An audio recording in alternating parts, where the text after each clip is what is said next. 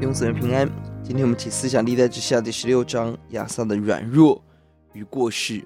相较于前两章，亚萨依靠神战胜仇敌，除掉偶像。这一章亚萨到了晚年，就在军事危机中选择依靠邻国，不依靠神；在脚伤疾病中依靠医生，不依靠神，就落入极大的失败中。相较上一场古实大军百万人的战役，这次。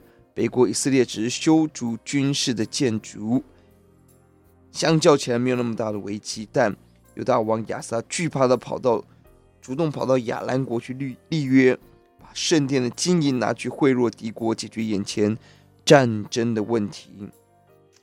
过去亚撒为圣殿奉献，尊重先知；今日的亚撒把圣殿中的金银去送人，厌恶先知的话语，何等对比，何等可悲！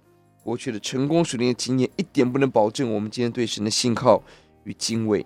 相反的，可能因为这个而骄傲抵挡神，以自己属灵的经验、治国的经验自夸，拒绝真先知的提醒，落入极大的黑暗罪恶中。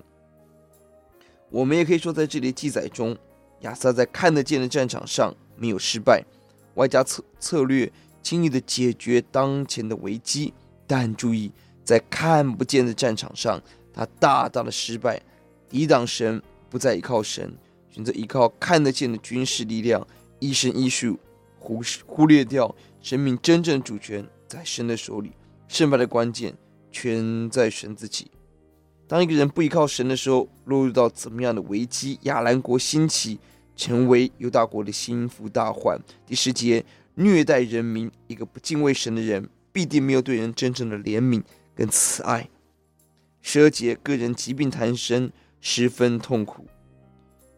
更可怕的是，就这样痛苦，仍然不能使他回到依靠神的道路。经文七到九节，先知哈拿尼的勇敢是我们的榜样。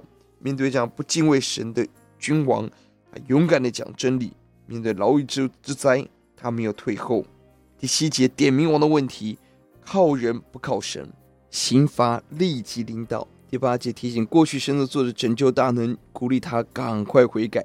第九节提醒君王的心要诚实，直接指出他行的愚昧，用很重的话提醒王。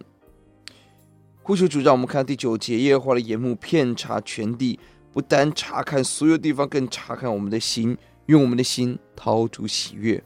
我们来祷告，主要呼求你帮助我们。在面对外敌、面对骑兵、面对各样事，让我们选择依靠你，不要靠人，得着你的复复兴。奉主的名，阿门。